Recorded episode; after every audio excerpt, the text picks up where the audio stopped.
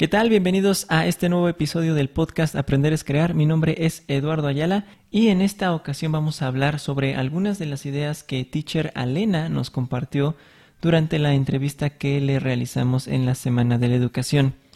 Ahora, ella es una profesora que al intentar captar la atención de uno de sus alumnos en clase, adaptó eh, a su temario de matemáticas, física y química algunos elementos de videojuegos y películas para tratar de explicar algunos de estos temas de una forma más entretenida y mucho más sencilla.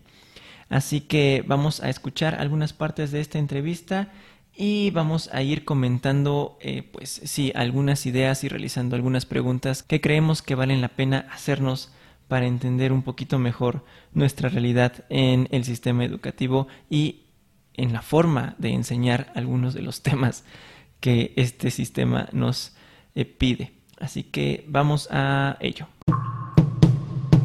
Pues muchas gracias por esta eh, pequeña entrevista. Mi canal se llama Teacher Alena y es un canal educativo, tiene clases de matemáticas, física y química, pero tratamos de que sea muy divertido para que los chicos pues no se aburran y no tengan el clásico rechazo por las matemáticas. Entonces ocupamos ejemplos de los videojuegos que les gustan o de las películas que les gustan y tenemos una página de Facebook en que nos puedes escribir y decir, oh, ¿sabes qué? Este tema de álgebra no lo entendí, ayúdame y te puedo echar la mano, te puedo hacer un video, a lo mejor hasta me puedes decir de qué videojuego quieres los ejemplos y yo trato de combinar esas dos cosas, lo que sí te gusta con lo que de plano no y creamos algo padre para que sea más bonito el aprendizaje para todos. ¿Se imaginan esto en un salón de clases? Eh, tener la posibilidad de decirle a nuestro profesor, oiga, profe, no me gusta este tema, ¿qué le parece que intente enseñarlo con este videojuego o esta película? Eso sería interesante. Francamente, no me imagino cómo tendría que ser esta interacción. Es decir, en tiempo real sería un poco impráctico. Eh, estamos hablando de grupos por lo menos de más de 20 alumnos. Y preguntarle a cada uno qué tema sí le gusta y, qué tema no le gusta y cómo podríamos combinarlos para darles una clase que a ellos les interesara, pues sí, sí está un poco complicado. Pero creo que las redes sociales son una buena alternativa para, pues sí, conocer un poco mejor a los estudiantes, sus intereses y, y, tratar de investigar de qué forma podríamos hacer estas clases un poco más interesantes para ellos. Videojuegos y películas son una opción, pero quizá, no sé, estamos hablando de posiblemente música o a alguno le gusta bailar. ¿Cómo podríamos hacer una clase de baile y química juntas? ¿Cómo podríamos hacer una clase de música y matemáticas?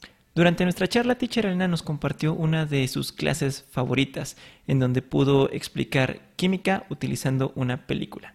Me gusta mucho enseñar química, se me hace como muy divertido, y tengo un video que se trata de este de cómo hacer la configuración electrónica, que es un tema como muy pesado y muy aburrido para todos. Y yo lo hice con la película de Ralph el Demoledor. Mm. Entonces todos los orbitales del átomo son las pistas de carreras en las que anda ahí este Penélope, ¿no?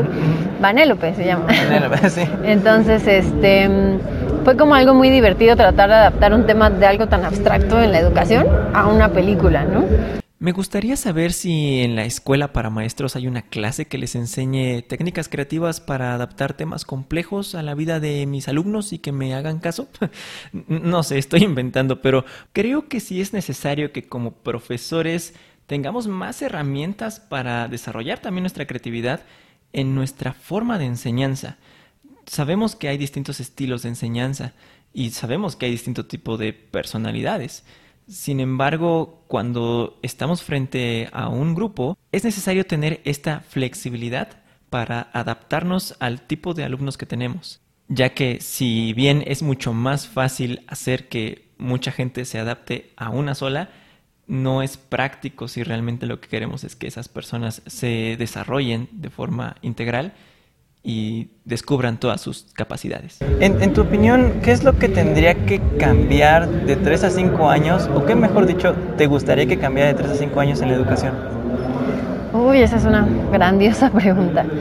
Yo creo que la cuestión más bien es encontrar la forma de que los chicos les vuelva a interesar aprender, ¿no? Porque tenemos acceso a millones de cosas en Internet y entre ver algo educativo o ver algo que a lo mejor es divertido y no te deja tanto, como no sé, TikTok, por ejemplo, pues van a escoger TikTok. Entonces, por ejemplo, nosotros, los youtubers, hemos tratado de meternos justamente a TikTok, por ejemplo, que es lo que ahora está en boga para los, los chavos.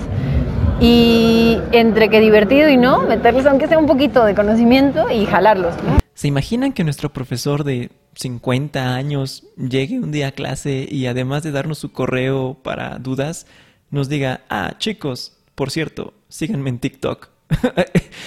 Sin duda, eso sería todavía más interesante que ver química con películas. Una de las cosas que hay que entender es que la tecnología y los cambios sociales son demasiado rápidos, quizá demasiado rápidos para que todo un sistema educativo los vaya acompañando. Y depende mucho, al ser un, sistema orgánico la educación, de cómo es que cada uno de los actores se adapte a cada uno de estos cambios. Sin duda los, los profesores son uno de los sectores de, de la sociedad que más retos tienen, porque creo yo que les exigimos bastante y su responsabilidad es mucha. Eh, además de planear una clase, eh, pues que sea de utilidad, además les estamos pidiendo que sea entretenida, además les estamos pidiendo que sea personalizada, además les estamos pidiendo que, oye, no basta con el salón, sal del salón, eh, déjame buscarte en YouTube, déjame buscarte en TikTok. son sin duda muchos cambios que no todos los profesores van a asimilar, por lo menos no al mismo ritmo. Vamos a terminar este episodio con un mensaje que Teacher Alena les da a todos sus compañeros, colegas, profesores. Al igual que ella, creemos que los profesores son muy importantes y que hacen una labor extraordinaria todos los días. Yo creo que es decirles que los admiro muchísimo, que no es lo mismo preparar un video donde tienes todas las condiciones y estás tú solito y puedes escribir un guion, a lidiar con 40 adolescentes de los cuales a tres les interesa tu clase y cada día están haciendo un esfuerzo impresionante y decirles que la comunidad de youtuber no estamos en su contra, estamos para ayudarlos y estamos para que seamos un recurso extra que ellos puedan ocupar para hacer su trabajo.